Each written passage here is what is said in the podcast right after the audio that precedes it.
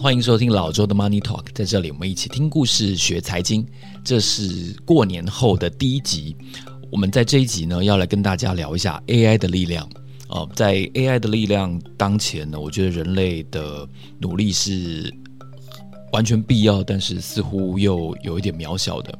所以我看到了美超微的股价，看到了辉达的股价之后呢，我临时决定换一个主题，跟大家来聊一聊，就是当前 AI 的呃变化可能对我们造成一些什么样的影响。然后最重要的是，今天我要跟大家介绍一下美超微涨幅一百倍的美超微是如何成为 AI 的妖股的。好在开始这个节目的主题之前，先跟大家聊一个听众朋友的留言啊，这是其实是我的一个同学，他是我的大学同学，然后他就 line 我说，过年听了你讲 ELS 那一集，觉得老周是业界的良心。我推荐这一集给很多人，包括银行的法遵主管，评价都超好。希望能够让业界在做投资风险属性时能更严谨，特别是对高龄的客户。好，谢谢我的朋友 Vincent 的留言。嗯，我觉得能够把一些类似骗局或者说发生争议的事件跟听众朋友们分享，然后介绍他完整的始末，介绍这些人是如何。呃，走上争议的投资之路的，我觉得这是非常重要的，因为在当前，嗯，不缺机会，但是缺乏的是风险意识，这是大家常常忽略的一点哦。风险跟报酬总是相伴而生的，它绝对不是独立存在的。嗯，所以呃，谢谢 Vincent 的留言。好，我也期待把更多这样的故事分享给大家。在开始这个节目的主题的时候呢，一样要来跟大家。简单的提报一下，今天有三个节目的重点。第一个就是我感受到 AI 的应用正在全面的加速，这也是促使我做这一集主题的原因。好，第二个主题呢，介绍的是千亿富豪梁建后，他的创业之路是如何开始的，他又碰到过一些什么样的挑战，还他还把握了一些什么样的机会，才成为今天的美超维。好，第三个重点。嗯，美超维的股价表现路上呢，其实有一个大家可能有些有一点点遗忘的事件，这个事件叫做大骇客事件的 Big Hack 哦，这个 Big Hack 它是一个封面故事，它到到底当初说了些什么呢？这也是今天我觉得。要认识美超维的时候，非常非常关键的一个重点，分成三个重点来跟大家提醒。然后最后我也会做一些小小的学习点的总结，希望在这集节目的最后让大家能够有所收获。好，那我们就先来分享一下第一个重点。嗯，我看到 OpenAI 呢，上周它发表了一个 AI 的新的模型哦，叫做 Sora。Sora 它和先前的 ChatGPT 最大的不同在于，它是一个能够透过指令，呃，用文字或者是用图片去生成影片这样子的一个模型。然后，呃，我觉得粗看一下它的影音的效果，我觉得非常的嗯到位。啊，特别是它不经过人的设置，它就能够产出影片。即便你是用图片以图去生影，也是可以的。不只只不是只有文字指令而已哦。所以它虽然目前的长度大概只有一分钟，但是我认为它应该会产生呃不亚于 ChatGPT 这样子的影响。如果说嗯去年这个时候大家已经开始震慑于。ChatGPT 的文字能够整理，然后能够生成内容的这个准确度的话，呃，我想接下来今年我们看到 OpenAI 的这个 Sora 新的模型，它的冲击的力量呢，肯定不亚于呃去年此时的文字版本的影响力。因为呢，我们都知道要拍摄一支影片，或者说，当前的这个 YouTuber，它的成本结构之所以这么的呃庞大的其中一个原因，就是因为其实拍摄影片从无到有，它的嗯整个生成的过程是非常繁复的，它有每一个环节都需要彼此的配合，呃，摄影啦、剪接啦、灯光啦、导播，然后脚本的生成、制作人，你看我这样一设想，大概就至少有六个角色。再怎么样，我觉得大概都三四个人跑不掉哦，所以它是一个很繁复。相对于影音，相对于 Podcast 或者是文字，其实影片的工作流程真的是呃非常吃人力的。所以 Sora 的这个破坏力正正正来于它有可能会大幅的取代啊，并且精简这个影片的设置的流程。你知道，我看完了 Sora 的这个这个 demo 之后，我只有一个感想，就是呃，我又想起了那个《进击的巨人》一开头的那句话，大家有印象吗？就是超大型巨人手搭在城墙的上面，那个时候人人那个旁白就写说，那一天人类终于回想起了哦，屈居于鸟笼之中的屈辱，然后被巨人支配的恐惧哦。当然，巨人就是 AI 哦，就是那个 Sora，就是 ChatGPT。我一瞬间就只有那个感觉，就是哇塞，那种 ChatGPT 的的冲击力道又来了。而且这一次呢，它瞄准的是嗯，整个人力结构更为庞大的。影片的拍摄，那如果他能够在接下来的正式版本当中把拍摄的流程哦更加的缩短，或者说把整个产制的精简的部分呢，从一分钟能够拉长哦到比如说九十秒、一百二十秒，它的那个威力一定还会再更释放，因为它有可能会往三分钟、五分钟。延长嘛？那未来人人都可以产制影片，而且是精细的影片，然后而且是能够呃不出门就能够取代真正场景的影片，或者说人类肉眼无法分辨出差异的的内容的话，那影片大爆炸的时代就来了哦。我们我们去年的一个感想就是文字的大爆炸。那今年如果说透过 Sora 的影响，造成了一个影片大爆炸的话，那我想 AI 的应用肯定还会再加速。那如果我们感受到辉达的影响力在去年全面的提升，然后它的呃能见度，包括 Jensen Jensen 黄的整个影响力，然后他每一步，他每一次出访到底去了哪里，见了谁，吃了什么摊的夜市，如果都有这么大的关注的话，那我想，嗯，最近三个月的美超维哦，它的冲击力道肯定是大过去年的黄仁勋哦，特别是因为美超伟这家公司其实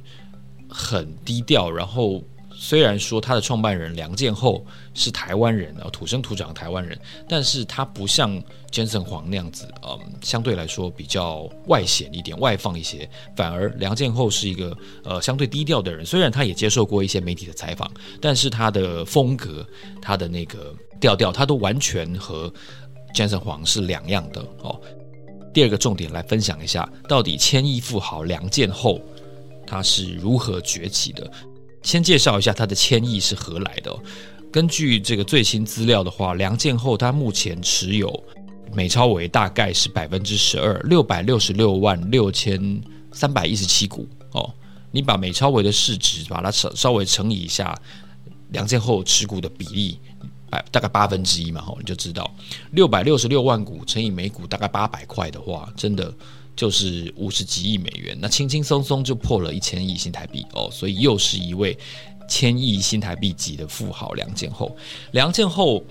这个人，他一九五七年生于嘉义县，然后他是台北科大，也就是当年的台北工专电机工程科的毕业生。当年他跟前任经济部长沈荣基呢，都在。台北公专当助教，然后后来在九零年代初期的时候呢，他取得了德州大学的阿灵顿分校的电机工程硕士之后，他就到 Chip and Technologies，然后到 Suntech。去够做这个高级的工程师，然后一九九一年呢，梁建厚在美国的 Micro Center Computer 做总裁哦。一九九三年他自己跳出来创业哦，因为他的前一前一家公司老东家叫做 Micro Center 嘛，所以他创业的名字呢就叫做 Super Micro Computer 哦，就是美超微。然后他的创业的伙伴呢，其实是他的配偶哦，刘秋珠，还有另外一位好朋友叫廖义贤，三个人一起在。九三年的时候成立了美超维，他在 San Jose 创立了美超维之后呢，一开始就是从储存器、从伺服器，然后从网络交换器开始做，然后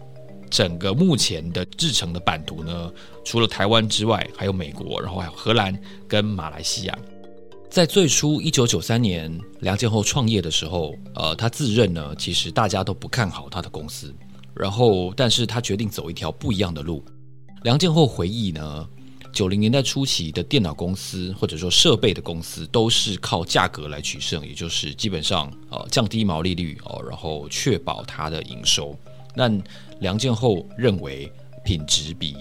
价格比毛利率更重要，所以虽然呃在一个非常高成本的经营的美国，但是他还是坚持哦要以品质挂帅，所以在创业不久之后，短短半年之间呢，公司就开始赚钱了哦，而且他对自己的技术是非常有信心的，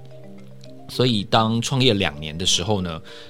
美超维就推出了世界第一款能够搭载两颗 CPU 的伺服器的主机板，然后并且呢，在后来又在领先全球的同业创造出了可以搭载四颗 CPU 的主机板，这一点呢，就让许多的大厂都留下了相当深刻的印象。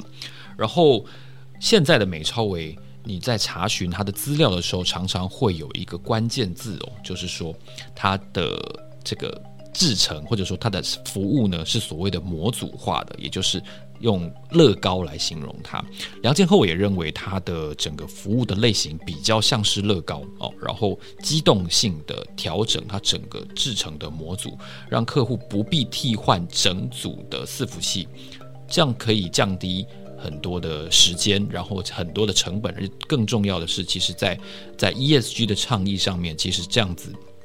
它可以大量的减少呃相关的一些电子的垃圾这种废弃物，因为毕竟不会整组设备的每一个元件都是故障的嘛，它一定是只有特定的元件故障。那你就在模组的状况下呢，你不必拆换整组设备哦，就好像录音室，你不可能麦克风啊、灯光、冷气同时坏掉嘛，所以你可能只要修理某些部分。就可以了。那正因为能够模组化的去提供服务呢，其实，在美超维的经营的时候呢，快速去解决客户的问题和需求是、呃，他们坚持的一个重点。所以这一点呢，当刚好也符合了后来的这个所谓环保这样子的一个需求。那我们也都看到，其实美超伟在成为啊。全球的伺服器前三、前四大厂的路上呢，他们非常坚持我们刚才提到的绿色永续这件事情哦。然后梁建厚这样子对模组化的设计跟努力呢，固然大幅的节约了他的时间和成本，但其实整个设计它也非常符合后来。呃，全球在努力的这个 ESG 的倡议，因为梁建厚就发现呢，如果它能够改善电源供应器的效率的话呢，那其实全球假设全球都能够做到这一点的话，全世界一年可以减少三十座的火力发电厂，也就是节约下来的能源的效率哦。所以，其实能源效率这件事情，在去年二零二三年我们在翻译 NVIDIA 的年报的时候当中。这个黄仁勋给投资人的信也有提到，全球的 data center 耗用的能源呢，呃，已经超过了全世界所有电力的百分之一。当时他给到的数据，我记得是百分之一到百分之二哦。所以你看，殊途同归，伺服器大厂非常关心的一件事情都是能源效率哦。那怎么发热，减少这个发热，呃，确实就是。伺服器的厂商能够减少用电，一个很关键的原因。梁建厚当时呢，就不断的在设计，就是如何让电源供应器的效率能够从百分之七十左右呢，能够逐渐提升。他的目标是百分之九十。另外一个关键就是散热冷却系统，除了减少散热这个排出的热能之外，另外呢，到底怎么样让一个比较呃自然，比如说环境当中的空气能够。也顺便成为电脑散热的来源之一，这样子就可以减少冷气耗用来降温的需求了嘛。所以电脑或者说整个伺服器系统到底效率要如何去提升，这一点在后来的他们的新的数据解决方案当中呢，得到了一个呈现。那美超维的现在的数据是至少可以比先前的能源使用呢减少百分之五十之多，然后在整个硬体的生命过程，就是使用周期当中呢，它整体厂商的采购成本呢大概可以因此省下百分之六十哦，所以美超维的这个节省的概念呢。除了对它的效率，除了对它的交期，然后对客户的满意度跟成本都达到了非常高的提升之外呢，对于 ESG 这件事情也有非常非常好的呈现。好，那它的股票呢，就在二零零七年的时候就顺利上市了。那距离现在已经有十七年的时间了。这是给大家认识的第二个重点哦，就是他们在不断的调整调教之后呢，啊，透过效率，透过时间的节省，也顺便达到了美超微自身以及客户双方都非常高的 ESG 的达成的程度。就是要让大家认识一下美超微这家公司到底他在做什么。第三个，我想要和大家分享，呃，其实在他经营的路上，也曾经，嗯，重摔过，造成美超微一个非常大的信誉的损伤。就是二零一八年十月的时候呢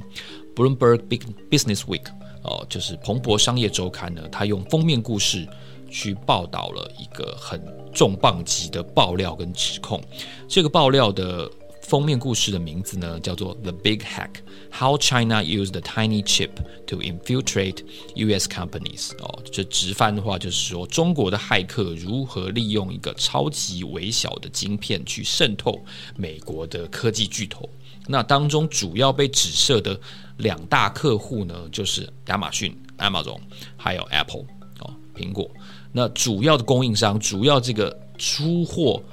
给 Apple 跟 Amazon 有问题的晶片的设备的公司就是美超伟哦。当时我对这个报道留下非常非常深刻的印象，因为呃 Apple 跟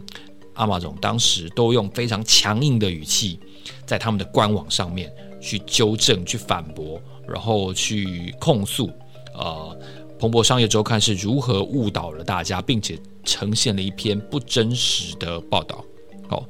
这个报道因为。彭博商业周刊是，我觉得虽然它不是 Bloomberg，不是母社哦，不是彭博社这个所发的文件，但是商业周刊本身在彭博并购之前，它本来就是一个相当有名的商业媒体，它应该是有一定程度的公信力哦。所以这个骇客被装设了间谍晶片，到底是怎么一回事呢？哦，他们就指控说，一个比铅笔的笔尖。还要小的一个晶片呢，哦，是以当时的七纳米制成做成的晶片，然后它具有间谍的功能，它可以影响到客户的使用，然后它可以去主导改变客户的使用的流程，并且从中去窃取资讯。哦，那正因为这个爆料呢，而且这个客户双方都是非常重磅级的科技巨头，二零一八年的报道一出。当时美超为代号 SMCI 股价那一天原来是在二十二块美元，在这个报道出刊之后，隔天呢，它突然暴跌了百分之五十，哦，到大概九块钱美元，哦，从二十二块跌到九块，你可以算一下这个数字大概是跌了多少，非常严重的一次下跌，然后但。幸运的是，它不久之后，它股价就慢慢的恢复了元气。当然，也花了相当的一段时间才回到二十二块哦。不过，从当时亚马逊跟苹果的反驳的力道来看呢，哦，似乎他们都不认为这确有其事。那美超伟当然也是进行了非常强烈的这个控诉哦，认为说他们被误导了，客户跟相关的供应商都不存在这样子有恶意被入侵的情况啊。然后后来呢，在台湾这边呢，美超微的扩厂就进一步的扩大了哦。然后当然了，我觉得很幸运的是，如果你当时因为这件事情就卖掉了美超微的话，那我们以后见之明来看，现在哦，你就完全赚不到美超微的价钱了，对不对？哦，那美超微是八块钱哦，美元八块钱，在二零零七年挂牌的哦。那虽然说它。站上一千那一天，它最后是崩了百分之二十嘛，又回到八百。但是我们就用八百来算，它挂牌那天是八块钱，那那那暴跌那天是八百块钱，所以是一只一百倍的股票。如果我们对于彼得林区所说的十倍的股票就已经啊、非常非常心满意足的话，那美超伟这样一家一百倍的股票，大家又应该要如何的看待呢？哦，那但是他曾经在 The Big Hack 的封面故事报道当中，曾经深陷啊、被中国骇客入侵这样子的严重的指控。那当时大家对他的风向显然就完全不是这样。哦，那时间不过经过五年又三个月而已，那为什么就有这么大的变化呢？那到底他有没有被如此的入侵呢？呃，经过五年的时间来看，显然是没有的啊，不然它不会有这样子的表现。所以，呃，经过了草创期的艰辛，然后经过了收获期的这样子呃舆论风暴。我们从美超微身上到底可以学到什么呢？最后，我想跟大家总结一下我看到的、我我认识的这样一个股价的变化的过程，还有这样一个创业的过程，我的见解。第一个，关于股价，呃，从一千跌到八百那天，已经是一个非常非常明显的避雷针。嗯，美超维最近的股价是一个很陡峭的上升的过程。很多人，我在我的脸书的河道上面说到，哦，这个辉达，这个。很很快就卖掉了，或者说美超维很快就卖掉了，在在三百多卖掉，然后后悔莫及啊，不知道该不该追回来。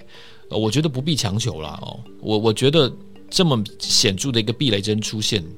嗯，我个人觉得这是相当一段时间之内的高点哦。也许我是错的哦，因为我没有买美超微，所以如果你是主动投资者，你也许不用在乎我的分析和意见。但我真的觉得，就是如此陡峭的过程，它不会是一个常态。股价也不可能四十五度一直往上哦，所以关于股价，我觉得出现了这么大的避雷针之后，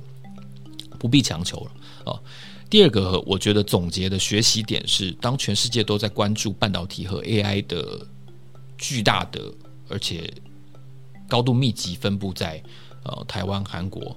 的时候呢，呃，台湾从半导体的先进制程，然后到伺服器的硬体的设备的制程，其实都非常的密集，都坐落在台湾。所以，在美国的这个有案外包的规划之下呢，我觉得台湾的地位还会持续很重要、很重要好一阵子。哦，这是我觉得台湾的一个非常难得的时代的机遇所在。第三个呢，我也想和大家分享，就是从梁建后创业的过程呢，呃，我觉得我的认识是，只要你能够累积一定的专业哦，呃，在你觉得胜算达到一定程度的时候，我觉得你不妨相信自己的判断哦，你大胆的尝试一次，谁说你不行呢？哦，只要你能够呃算清楚你想做什么，然后把你的股权分配清楚哦，我觉得就大胆尝试一次吧，哦。嗯，这是我看到的美超维，然后我也想跟大家分享一下我认识的呃这个学习的历程到底是什么。如果你喜欢这集节目的话呢，欢迎你在 Apple Podcast 给我们按五颗星，或者是在 First Story 啊、或者是 Spotify，或者是 Mixer Box 啊、这也是一个很多我的听众朋友使用的一个平台。告诉我、呃，留言告诉我你想要看到听到什么样的故事，我非常期待跟各位听众朋友交流。当然呢，我也欢迎你订阅我发送的免费电子报。好。老周的 Money Talk，让我们下期见，谢谢，拜拜。